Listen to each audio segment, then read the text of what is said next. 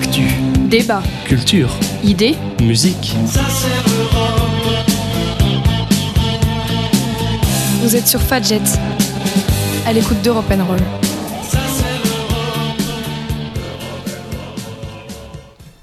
Bonjour à tous, vous êtes bien à l'écoute de Fadjet et on se retrouve aujourd'hui sur Europe Roll pour une nouvelle émission.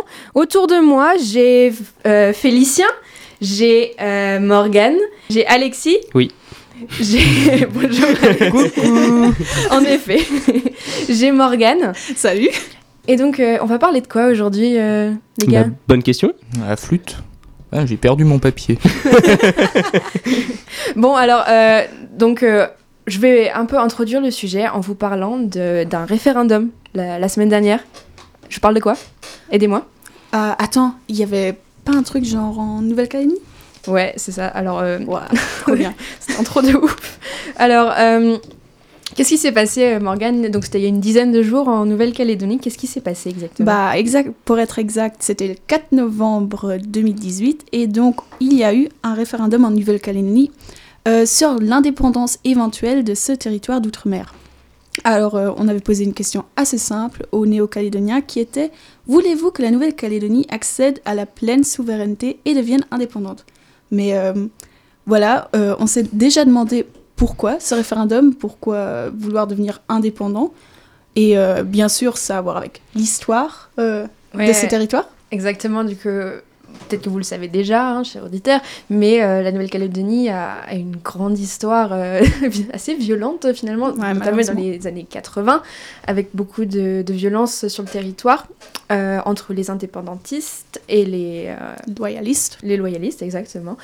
Et donc, il y a eu des prises d'otages, des, des assassinats, qui ont eu pour conséquence des accords, des accords très importants, les accords de Nouméa et de Matignon, qui, euh, Morgane, euh, si je ne me trompe pas, euh, ont lancé un certain processus euh, de d'indépendance finalement, ou d'indépendance progressive, jusqu'à ce référendum de la semaine, il y a 10 jours, quoi. Ouais, c'est ça. Bah, les accords de Nouméa, ils ont été signés en 98 et ils ont donc prévu un référendum qui devrait se tenir au maximum 20 ans plus tard. Alors, on est 2018, donc faisons vite le calcul, ça fait 20 ans plus tard.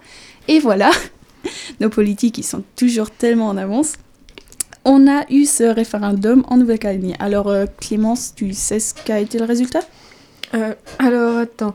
Euh, 56% Ouah, trop C'est exact. ça, c'est ça? Ouais, c'est ça. pour, euh, pour le non. Ils sont contre l'indépendance de la Nouvelle-Calédonie. Ouais. Mais ça reste quand même très serré, hein, euh, 56-40. Et sachant que l'accord de Nouméa prévoit qu'en cas de refus de l'indépendance, il y a encore deux référendums qui pourraient être organisés. Donc, euh, affaire à suivre. Et donc, on en vient. Donc, notre émission d'habitude, elle parle d'Europe. Là, on vous parle de Nouvelle-Calédonie, c'est un peu franco-français. On s'est dit, mais euh, comment est-ce que l'Europe gère les pays, euh, enfin les, territoires d'outre-mer que possèdent les pays membres de l'Union? Et donc, Alexis, euh, Mais déjà, pour euh, voir comment on s'en occupe, il faudrait déjà savoir qui possède quoi et où. Euh, alors, c'est une question qui est pas facile parce qu'il y a un certain nombre de territoires qui dépendent plus ou moins de l'Union européenne. Tout ça est lié, bien sûr, encore une fois, à l'histoire, le passé colonial des puissances européennes. Alors, forcément, nous, on va parler d'abord de la France. Il y a beaucoup de territoires d'outre-mer pour la France qui sont répartis en deux catégories, les DROM et les COM, mais j'y reviendrai.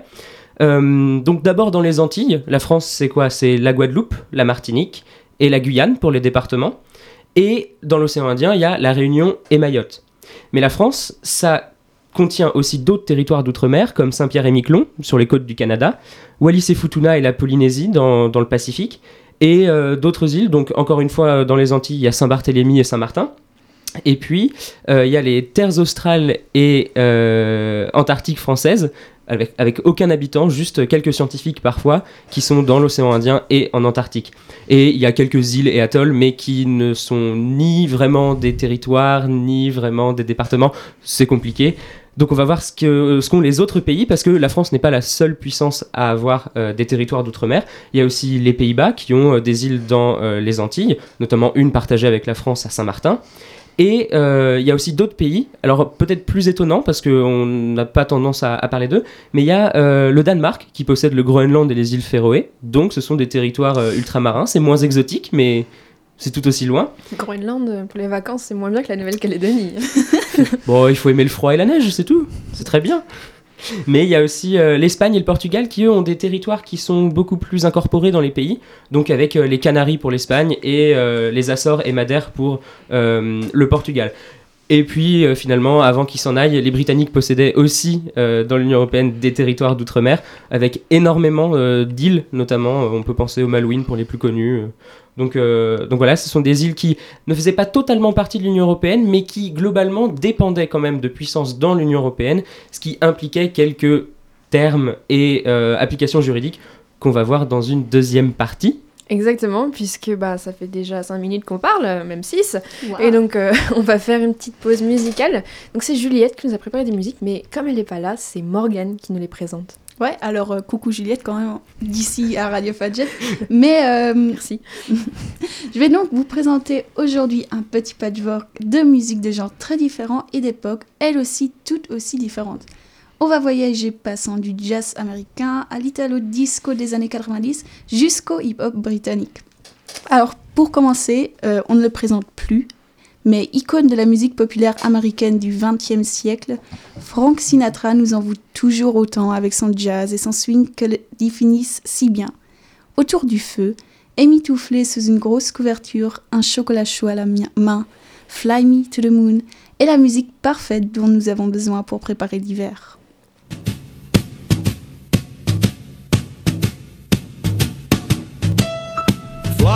To the moon. Let me play among the stars.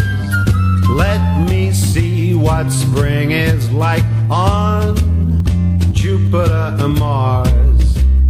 In other words, hold my hand. In other words, baby, kiss me.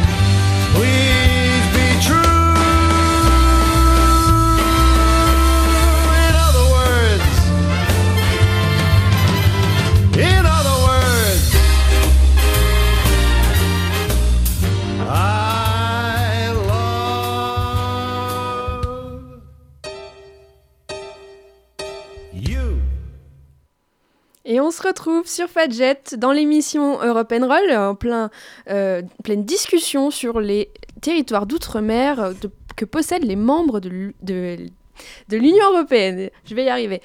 Et donc, euh, en première partie, Alexis nous a énuméré les différents territoires des différents États. Et maintenant, moi, ce que j'aimerais savoir, c'est quel est le statut qu'accorde l'Union Européenne à ces territoires? Alors, il faut savoir qu'il y a deux divisions donc euh, entre les, les différents territoires. Alors, premièrement, il y a les RUP, les régions ultra-périphériques, et il y a les PTOM. Ça fait toujours, ça fait toujours rire les tomes. les pays et territoires d'outre-mer. Alors attention parce que la, hum, ça paraît pas énorme comme différence, mais on va voir que dans le traitement qui, suit dans les régions et même sur les, différentes, euh, sur les différents programmes qui existent, ça n'a pas du tout le même impact. Alors les RUP, euh, globalement, ce sont les plus grandes régions d'outre-mer. C'est celles qui ont le plus d'habitants et qui sont aussi les plus grandes. Euh, par exemple, la Guyane, c'est très grand comme territoire. Et les îles Canaries, c'est très peuplé, c'est un million et demi d'habitants. Donc ça commence à faire beaucoup sur le point de vue des territoires d'outre-mer. Les RUP, donc ça comporte les DROM français, donc c'est ce que je vous disais juste avant, donc les départements et régions d'outre-mer. Donc euh, il y a la Guyane, la Martinique, la Guadeloupe et la Réunion et Mayotte. Euh, les RUP représentent 4,5 millions d'habitants, donc c'est un peu moins d'un pour cent de la population globale de l'Union. Donc ça représente pas grand chose, mais en termes d'investissement, ça va représenter énormément, mais ça, on en reparlera un peu plus tard. Donc ces, ces RUP, elles font partie de l'Union européenne. C'est vraiment euh, tout comme euh, le- les territoires euh, sur le continent. Euh, par exemple, le, le droit en Guyane est exactement le même qu'en Lettonie ou en Finlande. C'est la même chose. Le droit européen s'applique le droit européen s'applique aux RUP. D'accord. Alors, il s'applique selon euh, l'article 349 du traité sur le fonctionnement de l'Union européenne. Attention, c'est un peu technique. Euh, il s'applique avec quelques ajustements en fonction des territoires euh, à cause de, c'est écrit dans l'article, euh, d'une situation qui est difficile, qui est aggravée par l'éloignement, l'insularité, la faible superficie, le relief, le climat difficile, la dépendance économique vis-à-vis d'un petit nombre de produits. Et donc tout ça, ce sont des facteurs qui rendent euh, les choses très compliquées pour l'Union européenne pour gérer les territoires. Donc il faut mettre en place des processus spéciaux pour ces RUP. Alors le droit est sensiblement le même, il y a juste quelques domaines où ça va changer. Euh, donc euh, par exemple pour le droit de la pêche ou euh, les différentes choses dans le domaine de l'agriculture. Donc les RUP, ce sont des territoires vraiment très importants qui appartiennent à l'Union européenne. Donc c'est vous êtes citoyen de l'Union européenne si vous naissez dans, dans ces zones. Alors les Açores, Madère et les Canaries font partie de l'espace Schengen, mais pas les Drômes françaises. Ça, c'est une, spécificité euh, française euh, du droit des douanes. C'est compliqué, c'est pas tellement dépendant de l'Union européenne. Euh, en revanche, ils ont tous l'euro comme monnaie, ce qui n'est pas le cas des PTOM, mais on verra ça plus tard.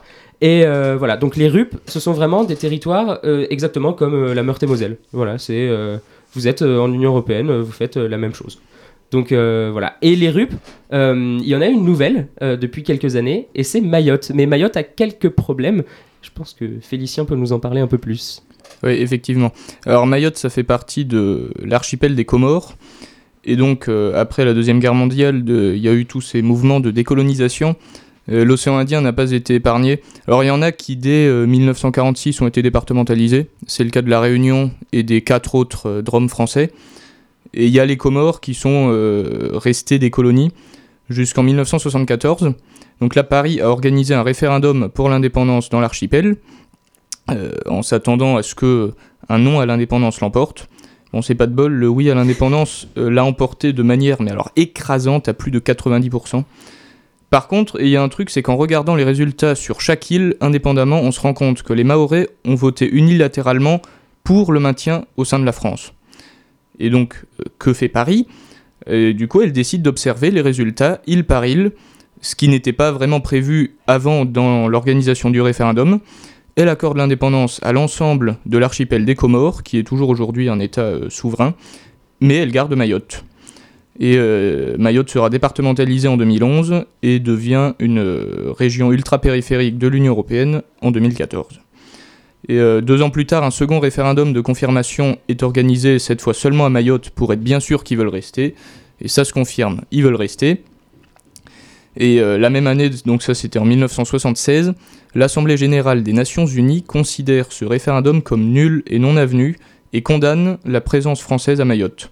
Et encore en 1994, et ça ça vaut toujours de nos jours, l'ONU déclare qu'aux yeux de la communauté internationale, Mayotte revient aux Comores et non à la France, même s'il est vrai qu'en réalité la volonté populaire de rester français a toujours été et est toujours euh, là-bas très forte.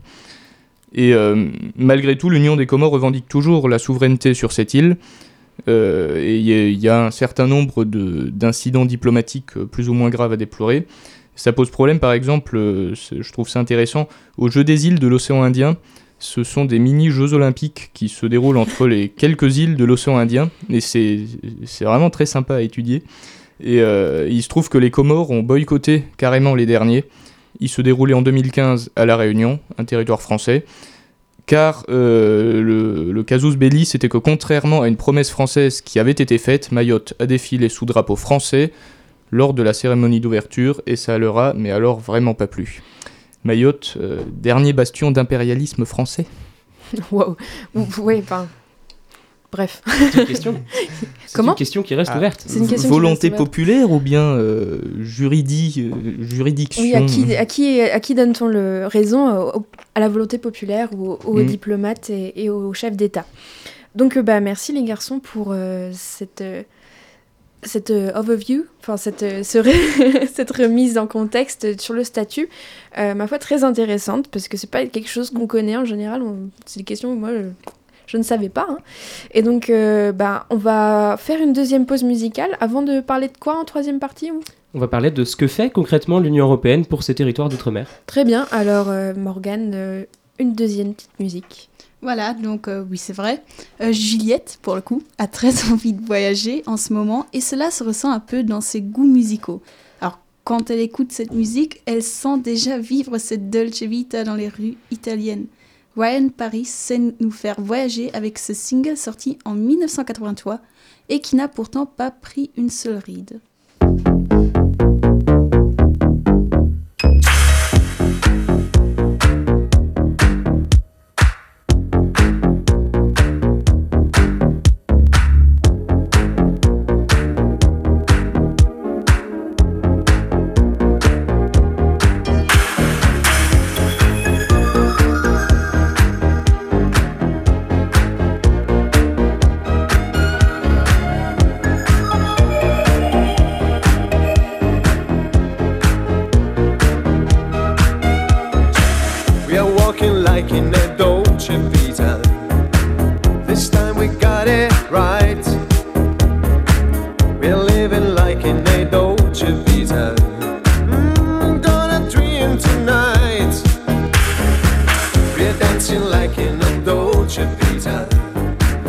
With lights and music on. Our love is made in the Dolce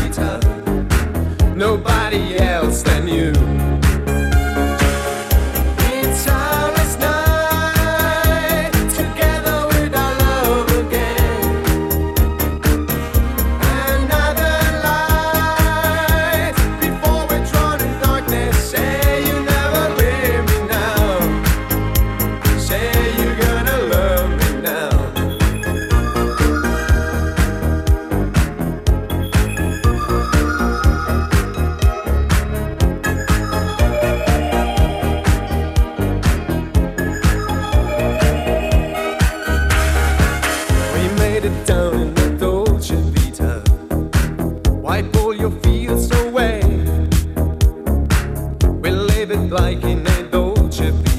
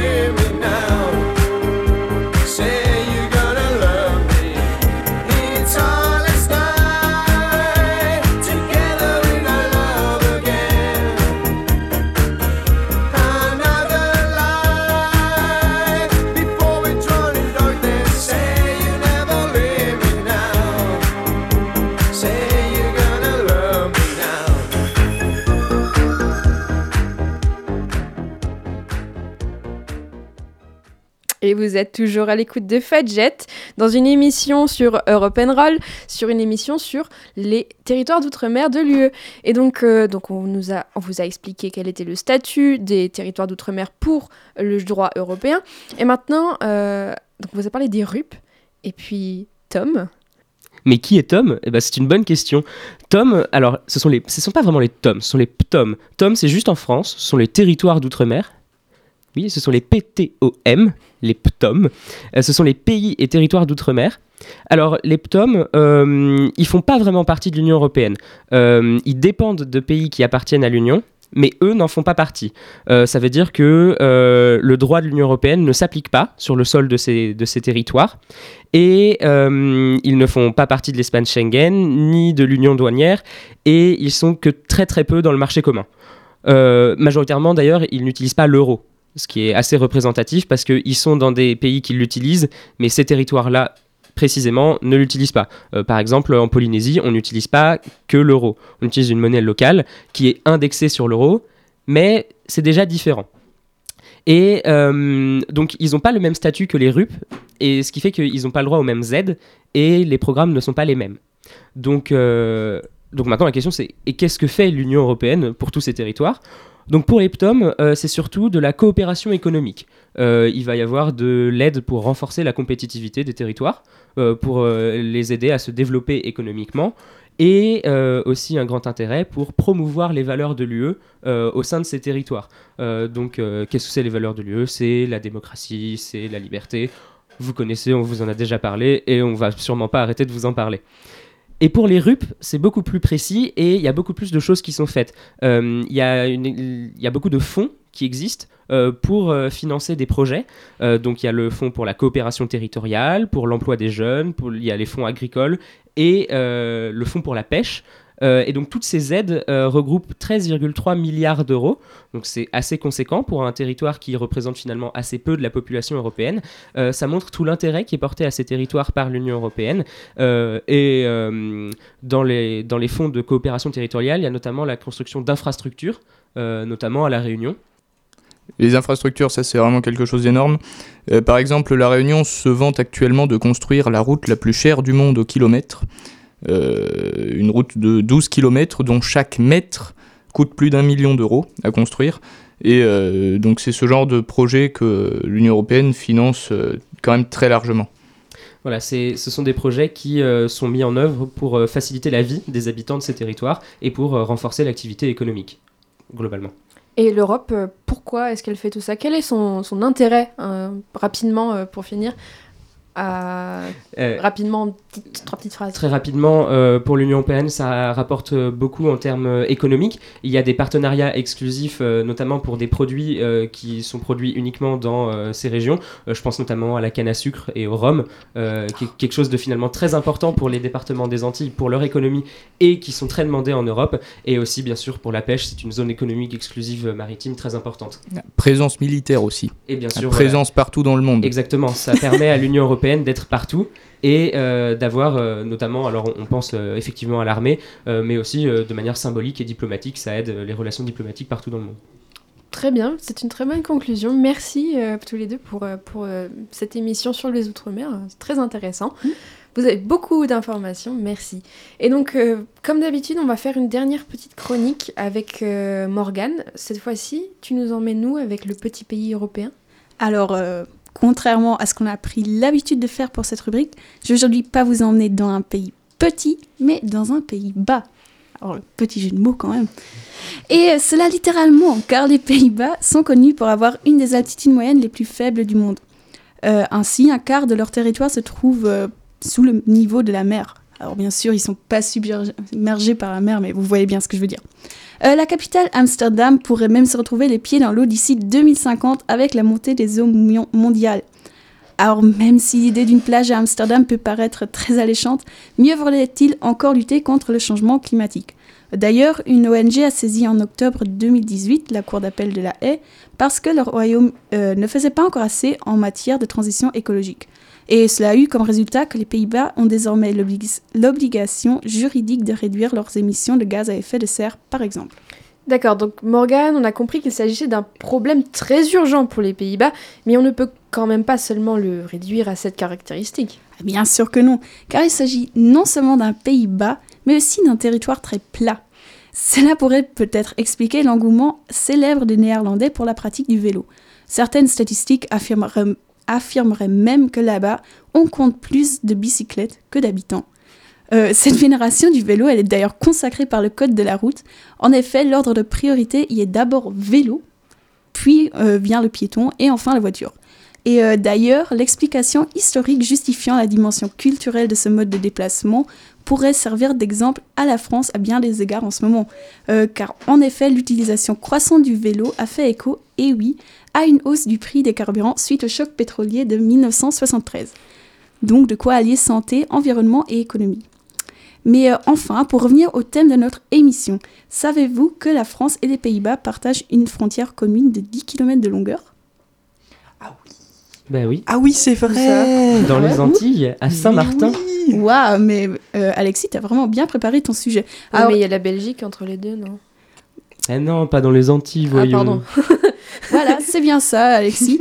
Alors, euh, on l'oublie souvent, les Pays-Bas sont en fait un royaume qui englobe également des territoires d'outre-mer autonomes, comme on, l'a bien dit aujourd'hui, en mer des Caraïbes, dont une partie de l'île de Saint-Martin, qui est donc également française. Et juste avant de terminer, je voudrais encore lancer un dernier plaidoyer pour euh, faire justice aux Néerlandais, et je dis bien Néerlandais, car euh, surtout, ne les réduisez plus leur seule condition de Hollandais, car la Hollande, elle ne constitue que deux des douze provinces néerlandaises de ce petit pays européen. Eh bien, merci Morgane pour cette conclusion. Cette euh, émission se termine malheureusement, donc euh, je remercie Félicien, Alexis et Morgane encore une fois. Et puis, ben, je vous dis au revoir euh, et puis je vous souhaite un bon, une bonne semaine et puis une, dernière, une petite dernière musique pour finir en beauté. Voilà, c'est ça. Donc, euh, Big City Life, euh, la chanson qu'on va vous présenter maintenant, c'est une chanson du groupe de fusion britannique Matafix sortie en août 2005. Bien que le groupe soit britannique, la chanson a eu beaucoup plus de succès sur le plan international que dans leur pays d'origine. Mêlant hip-hop et dancehall des années 2000, Matafix nous donne envie de danser et de vivre cette vie des grandes villes.